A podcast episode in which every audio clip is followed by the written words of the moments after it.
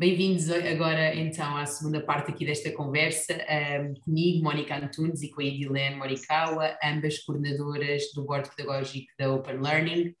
Continuaremos então aqui na nossa segunda conversa do Abertos à Educação. A outra questão que é colocada, um, portanto, percebendo que nós podemos aprender por projetos, questionamos todos um, se aprendemos o que é proposto no currículo nacional.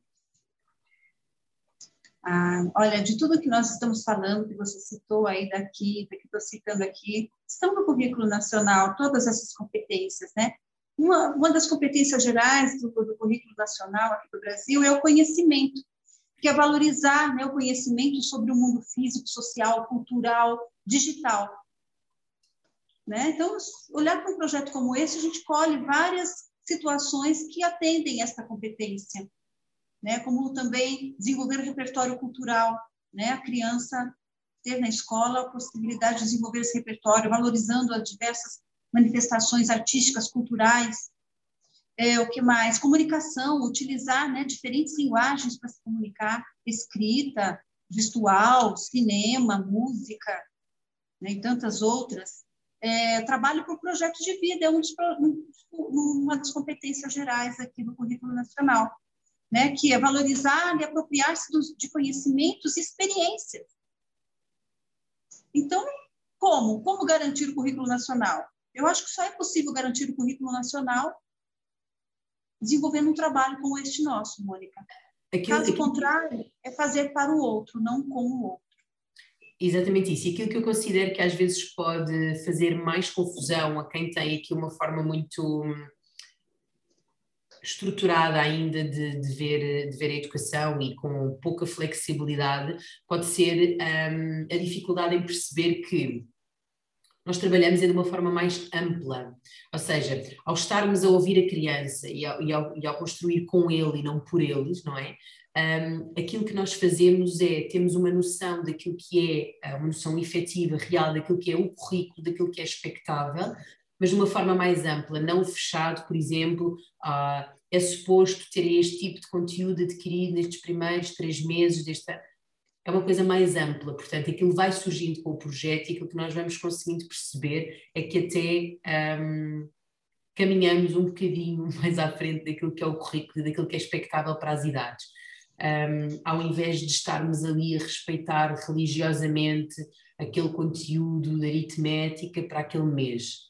Um, eu, eu, acho, eu acho que é isto que pode fazer mais confusão a quem não está por dentro deste, desta nossa, deste nosso método, não é? desta nossa aprendizagem aberta um, e que tem um bocadinho mais dificuldade em perceber se no final daquele ano está tudo aprendido um, e como é que isso vai sendo também aqui a par, com um bocadinho aqui com a questão da avaliação, como é que isto vai sendo validado também. Exatamente. Olha lá, normalmente uma escola organizar-se, né? Ela desenvolve primeiro é uma prática que ninguém sabe por que é feita, mas é copiada por pelo menos 200 anos e reproduzida em pleno século 21 com tanta modernidade posta, né, na nossa vida, e a escola se mantém ainda com quadro, giz e, e com essa estrutura. Uma delas é a escola recebe um currículo para aquele ano, para aquela série, com aquele conteúdo programático. E aí, então, só nesse momento já se considera a teoria da educação que diz que cada ser humano é único, cada um tem seu tempo de aprender as suas necessidades, as suas vontades. Tudo bem, ficou para trás.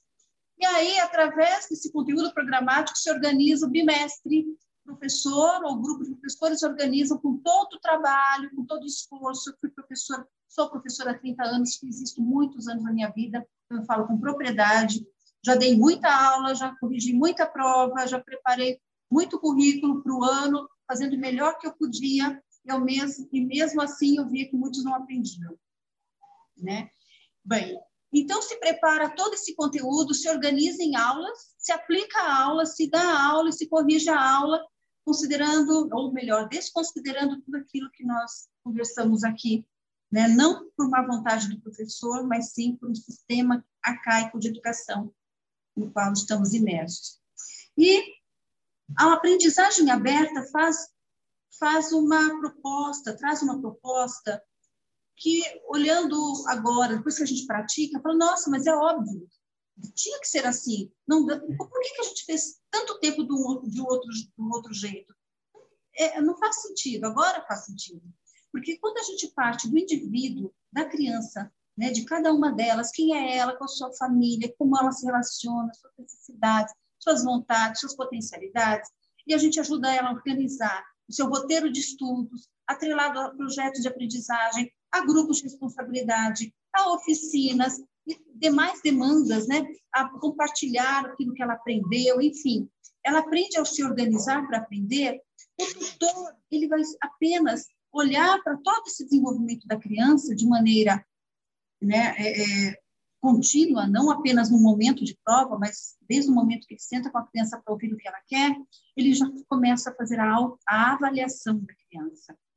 Né? Já tem ali os, as evidências para sua avaliação. E vai construindo um portfólio individual, um raio-x do desenvolvimento dessa criança, evidenciando o que ela não sabia, o que ela já é capaz de fazer, o que ela não tinha como repertório cultural, digital, e ela já tem, a sua linguagem, como foi desenvolvida, a escrita, a forma de se comunicar, e principalmente a produção de novos conhecimentos. Então, esta criança é estimulada, de fato, a aprender e ter todo o seu processo registrado de maneira contínua, sistemática, organizada, com evidências. É muito mais do que qualquer nota A, B, C, 10, né? O, o, o, qualquer outra ferramenta que as escolas normalmente usam para avaliar. Um relatório individual da aprendizagem, considerando o percurso desta criança.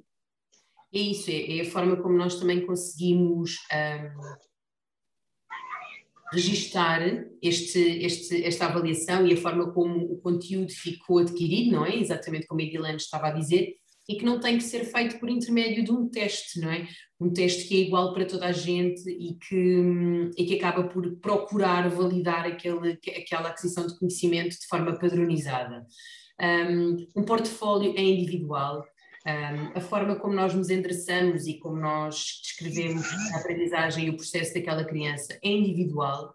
Um, principalmente nas crianças e a idade mais pequena, nós conseguimos fazer ali até uma reflexão sobre como é que foi aquele percurso, de que forma, que estratégias é que utilizámos, se, se, é importante também refletirmos sobre o que estamos a fazer no momento em que, em que, em que registramos esta avaliação, também o fazemos optamos por fazê-lo nas, nas, crianças de idades mais pequenas também num texto, um, ao invés das tabelas, ao invés de, de apenas um, dar ali um check naquilo que é uma aprendizagem, ok, está feito, mas não há uma reflexão por trás daquilo, não é? A criança consegue efetivamente adquirir este tipo de conteúdo. Como? Uh, com que base? Foi com o apoio dos pares? Foi com o apoio do tutor, apercebemos-nos disto um, após algum tempo de estarmos a implementar alguma estratégia em particular, seja uma questão de autonomia, seja mesmo aqui um, uma contagem uh, até 20, até 30. Aqui na quinta, por exemplo, eles naturalmente, mesmo até crianças que tinham ali alguma troca de números ou suprimiam algo ali na contagem,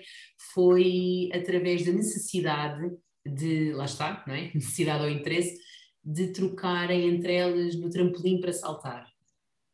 Então, o mecanismo que entre elas encontraram foi a contagem. Então, eu conto até 10 ou até 20 e depois trocamos. Ok. Ah, espera, até 20 é pouco, saltamos pouco tempo. Ok, então temos que aprender a contar mais.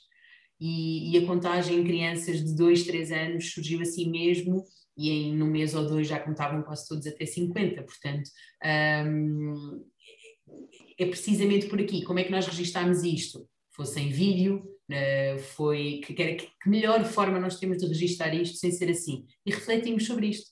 Mesmo no portfólio isto ficou, que surgiu precisamente por uma necessidade de um pequeno grupo um, para um propósito, numa solução encontrada por eles. Um, e isto é muito mais significativo do que simplesmente validar uh, esta aprendizagem e, e, ok, a contagem até 50 está adquirida e não está lá mais nada não é? Exatamente, que maravilha é isso. E as crianças, elas têm muito a nos ensinar, né? A educadora tem que ter um olhar, uma escuta muito atenta. Muito. E, e aí é, é muito fácil, fica muito mais leve para todo mundo. né? E a gente percebe o quanto as crianças vêm para a escola felizes, querem estar na escola, ficam, ficam tranquilas, se sentem respeitadas, se sentem acolhidas. Elas não vão ser comparadas, não vão ser julgadas tendo como métrica a opinião de uma pessoa, de um adulto. Ela vai ser motivada a buscar novos desafios e superá-los. E ela vai aprender que ela tem potenciais que são diferentes uns dos outros, mas cada uma tem potenciais incríveis que podem colaborar com o coletivo, podem ser desenvolvidas. É preciso ser um espaço de repertório, de possibilidades. A escola tem que apresentar possibilidades para as crianças, né? E voltando um pouquinho à nota, ela é cruel. Você dizer para uma criança que ela tirou 10, dizer para a amiguinha do lado dela que ela tirou 8, ou que a outra que tirou 5, ou 2, ou 1, é cruel. A criança está em pleno desenvolvimento. Como a gente vai julgar o que é e o que não é bom naquele momento, se cada um é um, cada um tem sua história? A partir de qual história se está julgando a história da criança? Da história do adulto? Será que a minha história é uma história referência para a história dela? Ela, ela fica infundada as notas, não tem sentido. E por que a gente vai lutar ou trabalhar ou se empenhar, deixar de estar com a criança para cuidar de nota, de prova, de métrica? Sobe um, sobe dois, duas provas, mais uma um trabalho e junta, divide dá uma nota. O que é isso? Para quê? Ninguém sabe qual o sentido disso, só para no final do ano, né, a mãe poder dizer para a cunhada que o filho tirou 10 e, e, ganhou uma bicicleta nova, um videogame novo, e a, e a outra dizer, ah, meu filho não foi tão bem, ficou de recuperação, e nossa, então meu filho é melhor que o teu. Não é, não são melhores E num trabalho como este, para além né, de, de tudo isto, a questão da inclusão. Num trabalho como este, não há inclusão, porque não há exclusão. Se cada um é um e deve ser respeitado na sua necessidade, não tem sala de recursos de inclusão. A escola deve ser inclusiva, a escola é inclusiva. As crianças, os educadores são inclusivos pela sua própria prática, pela pedagogia. Porque ninguém precisa se enquadrar ao outro. Nós estamos conscientes. Ser ele mesmo nós estamos conscientes que esta nossa prática é possível porque nós procuramos respeitar um rácio de adulto-criança privilegiado. A Irilene disse no início da nossa conversa que muitas vezes se ouve, ah, mas não é possível eu fazer isto porque tenho 25, 30, mais de 30 alunos numa sala. Nós aqui privilegiamos um, manter um rácio de adulto-criança que nos possibilite efetivamente acompanhá-los. Um, é um rácio que vai alterando de acordo com os núcleos, como a Guilherme falava há pouco, um, mas, que, mas que nos permite acompanhá-los e, e, estarmos por perto um, sem, sem perdermos então esse tempo com eles um, e não estarmos preocupados em corrigir provas, em, em, estarmos aqui à procura de estratégias de apoio, quando na verdade apoiamos todos, não é? Uh, porque conseguimos conseguimos estar um para 8, um para 10, um para 12, um, ou até mesmo um para 4, como nós conseguimos com os mais novos, um, por várias questões, nomeadamente a falta de autonomia e, e, a necessidade ainda do apoio do adulto. Mas, mas é isto, esta reflexão também é importante, é que nós aqui na Open Learning um, privilegiamos um, este, manter aqui este rácio de forma a que consigamos chegar a todos um, com a mesma atenção, com o mesmo cuidado, com o mesmo profissionalismo. Exatamente, Mônica. A escola é um grande local de encontros, né? Onde a gente se encontra para juntos aprendermos e nos transformarmos e transformarmos os nossos meios, né? Nossas vidas e a vida daqueles que a gente ama, que nos rodeia. É, eu vejo que muitas famílias também se preocupam com a questão, e quando a criança sai de uma escola como esta, né, e vai para uma outra, por uma necessidade específica, de repente teve que mudar de cidade, e na cidade que ela está não tem uma escola que avalie de maneira contínua, que, que, que cria um portfólio, que evidencie em relatórios o desenvolvimento da criança, e precisa da nota, né? Aí como que ele vai mudar se ainda não tem a nota?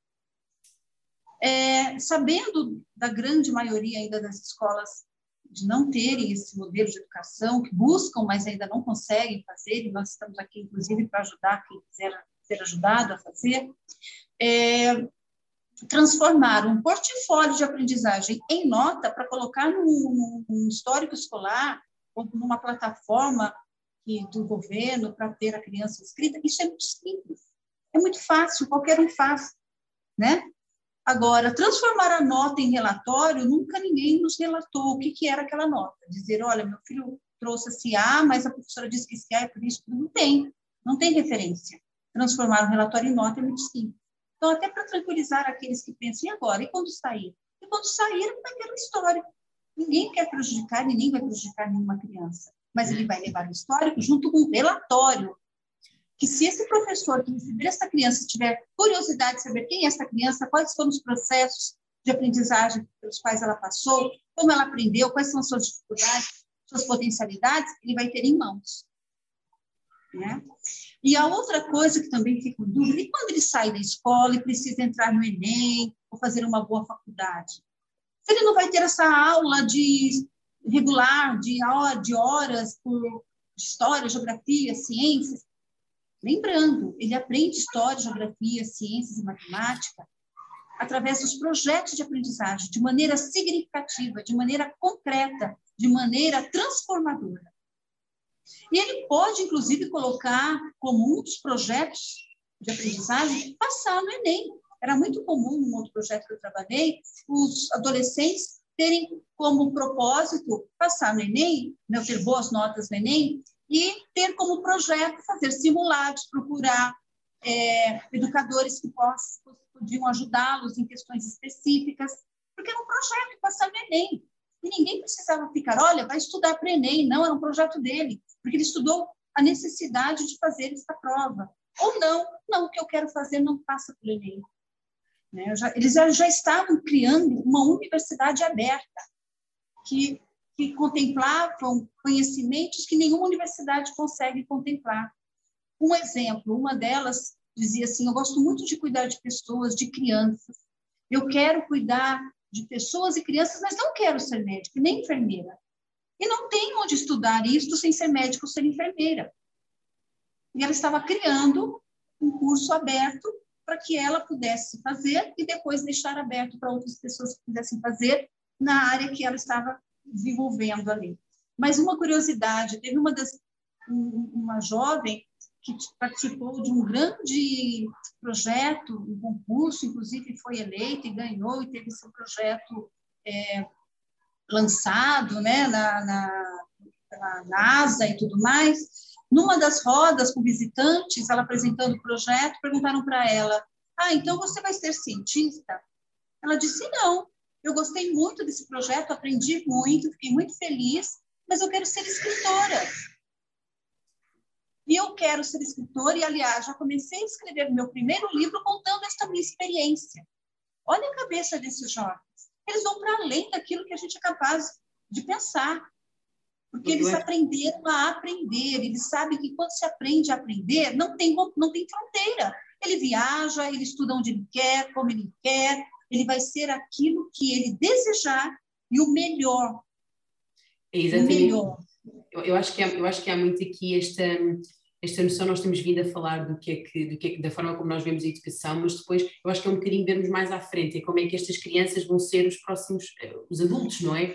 E é isto, vão ser, vão ser pessoas extremamente resolvidas e conscientes daquilo que são as vontades delas e, acima de tudo, conscientes daquilo que são as suas capacidades são pessoas que vão conseguir efetivamente perceber o que é que é possível fazer, que vão ter aqui uma capacidade mental de se organizar um, e de conseguirem não esperar, não é? Ao contrário daquilo que é feito. Nós na escola, o, o adulto diz-nos o que fazer, explica-nos, dá-nos quanto muito um ou outro caminho.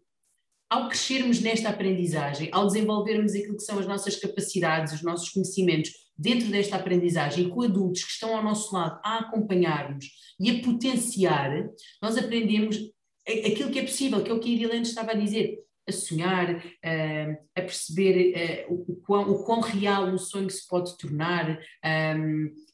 é possível viajar, é possível conversar com alguém que já tenha feito, é possível criar algo de raiz, é possível sermos apaixonados por mais do que uma coisa e efeito, olha, o projeto da NASA, é possível eu estar apaixonada por isto, mas perceber que aquilo que eu quero mesmo é ser escritora, é ter mais do que um interesse, se for esse o caso, ou dedicar-me imenso àquilo que é o meu interesse e ser o melhor naquilo, o melhor por mim, o melhor porque eu estou feliz a fazer aquilo que estou a fazer, não é?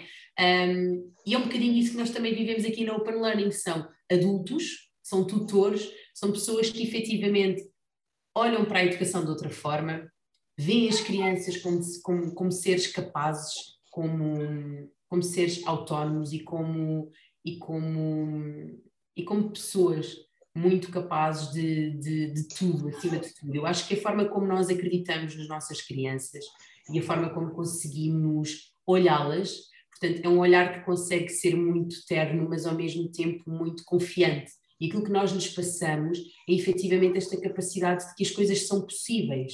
Nós estamos aqui é para isso. E se não forem, nós temos que refletir sobre porque é que não foi possível, porque vamos ter outra vontade, outro desejo, outro sonho, e, isso, e, e é sobre isso que nós vamos depois trabalhar, não é? Com aquilo que nós já aprendemos. Um, eu acho que é muito isto, é percebermos que a paixão e aquilo que nós também sentimos pela educação e pelo que fazemos todos os dias, a equipa, e a equipa também é com a família, um, transmite muito a estes miúdos, este respeito, esta vontade, a forma como levamos o dia a dia, a forma como também somos honestos em explicar que não estamos sempre bem, a forma como gerimos as nossas emoções, a forma como também somos transparentes e como, e como nos entregamos. Acho que é um respeito muito grande que temos pela educação e pelas crianças, e, e, e isso é uma estrutura muito forte para, para uma escola e para esta educação que nós, que nós estamos aqui a, a apresentar, não é? É a forma como nós já vivemos, mas estamos aqui a, a alargá-la. Uh, a Edilene uma experiência no Brasil, eu uma experiência aqui em Portugal, mas, mas uma forma muito comum de ver a educação, um, neste caso, uh, uma forma muito open learning, não é? É aqui que nós, é desta forma como nós nos apresentamos. Mônica, muito bem. Muito próxima à família, né? Um trabalho próximo, que a família participa. Quando a criança ela se sente no ambiente né, que, que a ama, que quer o melhor para ela, ela fala, puxa, minha família também. E aí a família e a escola conseguem encontrar o ponto em comum, a criança se sente mais acolhida, mais segura, amparada e com certeza aprende muito mais. É, é, tudo muito mais significativo. E, e, seguiremos aqui numa, numa questão muito pertinente, que é hum, a gestão emocional e, e, o quão nós privilegiamos estas, estas, estas situações. Portanto, a disponibilidade que nós, enquanto tutores e enquanto adultos, temos para focar naquilo que é uma gestão de conflito, naquilo que é uma gestão de frustração, um, naquilo que é mesmo a nossa regulação emocional. Sim. Vamos falar um pouquinho, então, de gestão de conflitos. Acho que você já deu aí o tom, né? Que conflito para nós não é um problema, né? Quando se trata de crianças. É, um, é mais uma forma de aprender e a lidar com as emoções. Então, olhar para o conflito, uma criança que traz uma queixa, simples como ah, ele pegou o meu brinquedo e não me devolveu e depois ainda me deu um tapa.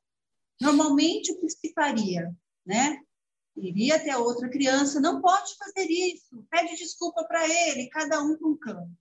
Ou vai pensar sobre isso. Não, vamos falar sobre esse problema, né? Vamos conversar. Normalmente, a gente coloca as crianças juntas, num ambiente tranquilo, e quando elas começam a se queixar ah, mas ele me bateu, ele pegou o que eu queria. A gente logo diz: ele está aqui, fala com ele, não dele. Mas ele, ele está aqui, olha para ele. Diz para ele o que você não gostou. Olha, aí ele já até muda o tom, né? Olha, você pegou meu brinquedo sem pedir e eu não gostei. E aí, então a gente motiva outra criança a responder. Né? Diz para ele por que, que você pegou o brinquedo. Ah, eu peguei o brinquedo porque eu não vi que você não estava mais brincando. E aí, então, a gente media. Você percebeu que ele pegou e não sabia? Enfim, Nosso Sim. papel de mediar e ajudar a criança a refletir sobre a situação é fundamental, porque isso ajuda a buscar ferramentas para lidar com questões que vão ser do dia a dia, lidar com conflito, é, é lidar é, com problemas. É, é, precisamente isso. E, se, e mais uma vez, e, e, e este paralelismo com, com, com, uma escola comum é importante, porque quer a Edilene, quer eu e, e, muitos dos nossos tutores já tiveram esta realidade. Um, foi durante alguns anos que trabalhámos, a Edilene mais do que eu, um, num outro contexto, uh, onde muitas vezes também não havia tempo para pararmos e darmos importância àquilo que está a acontecer no momento.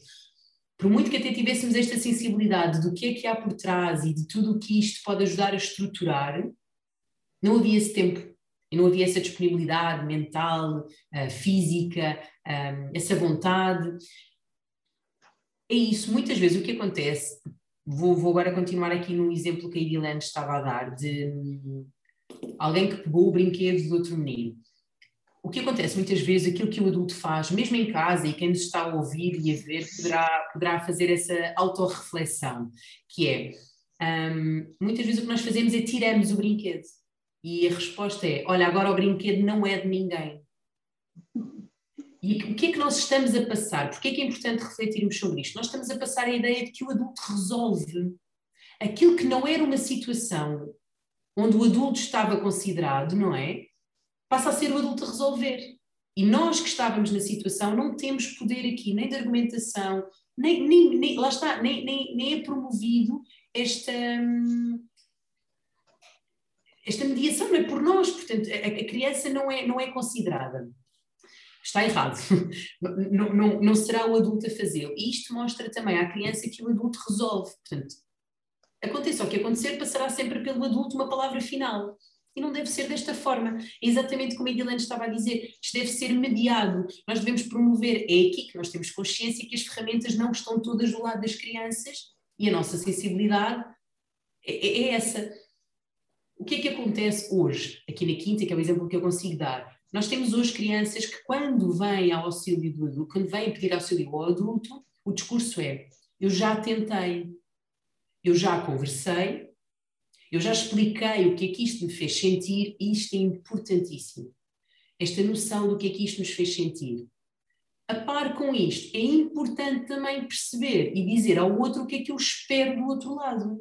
Como é que tu me podes ajudar a gerir isto que eu estou a sentir, porque foste tu que me provocaste isto.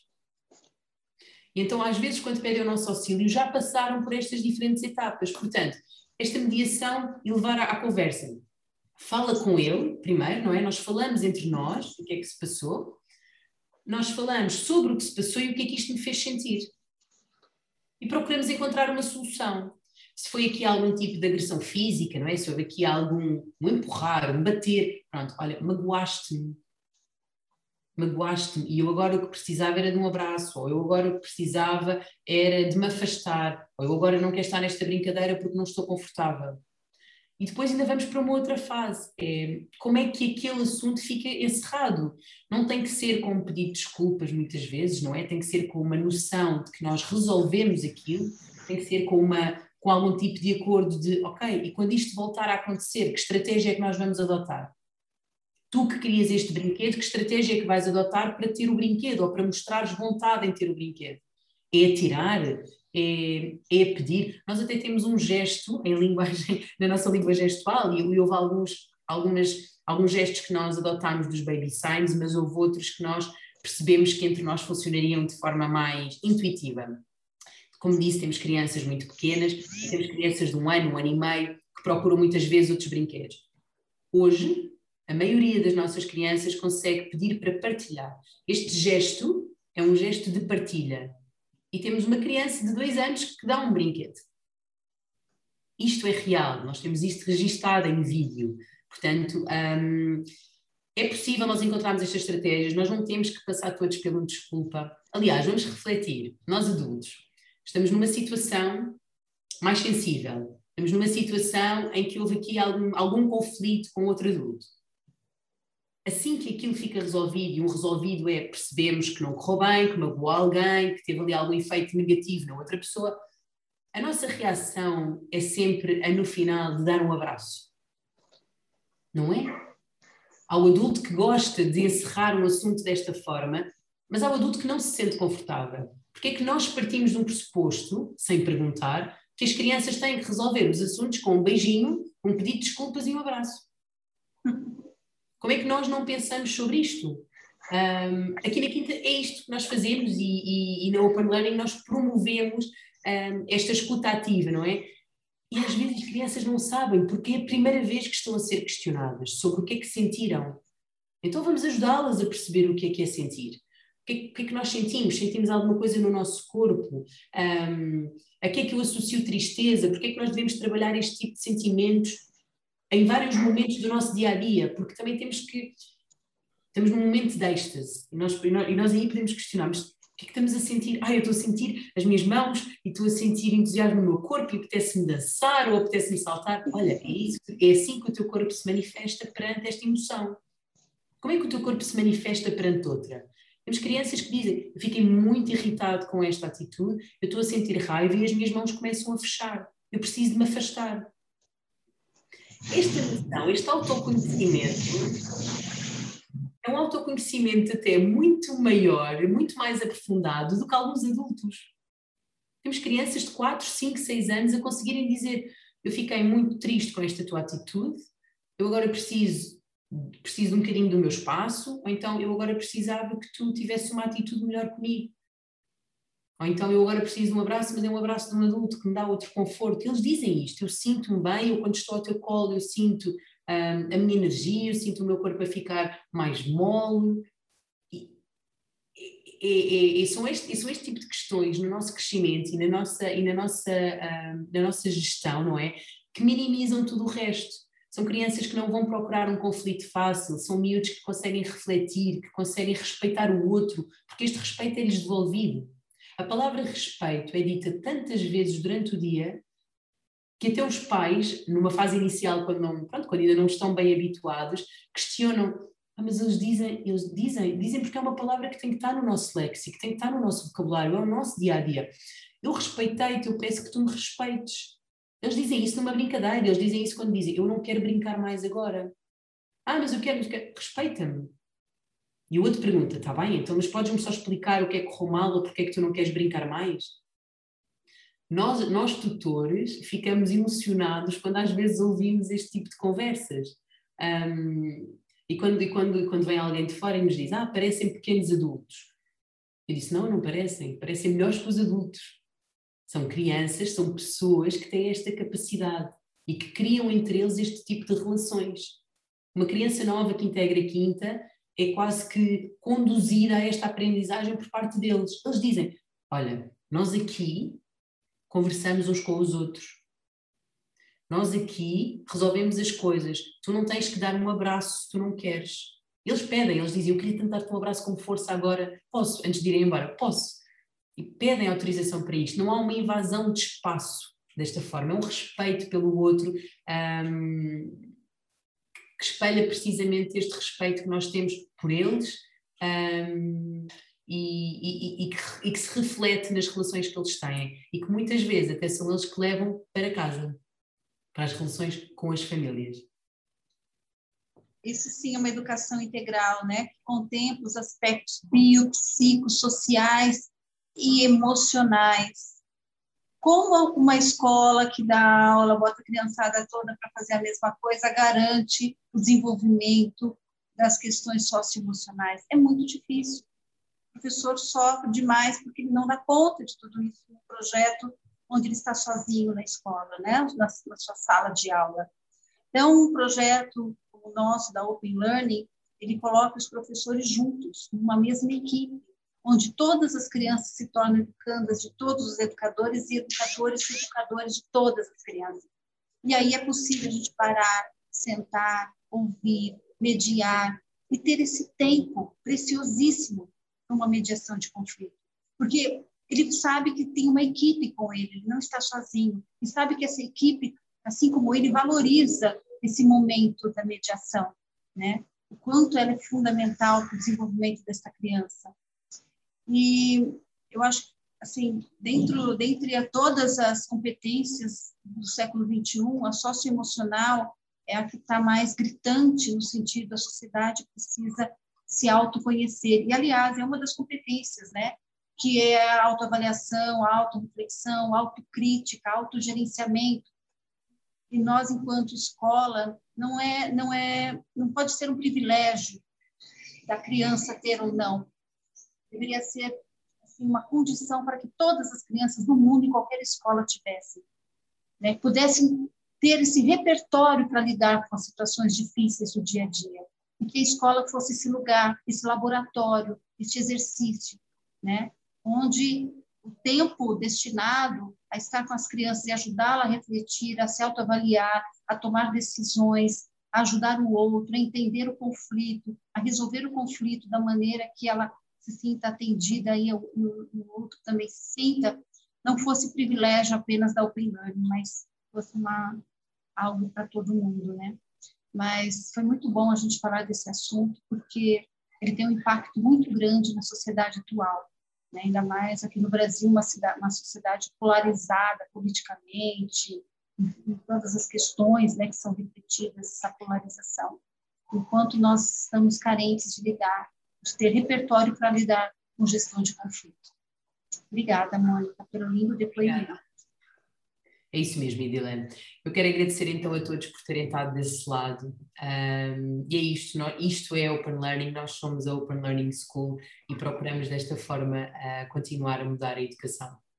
Obrigada, obrigada, Idilene. Open Learning School. Aprender fazendo.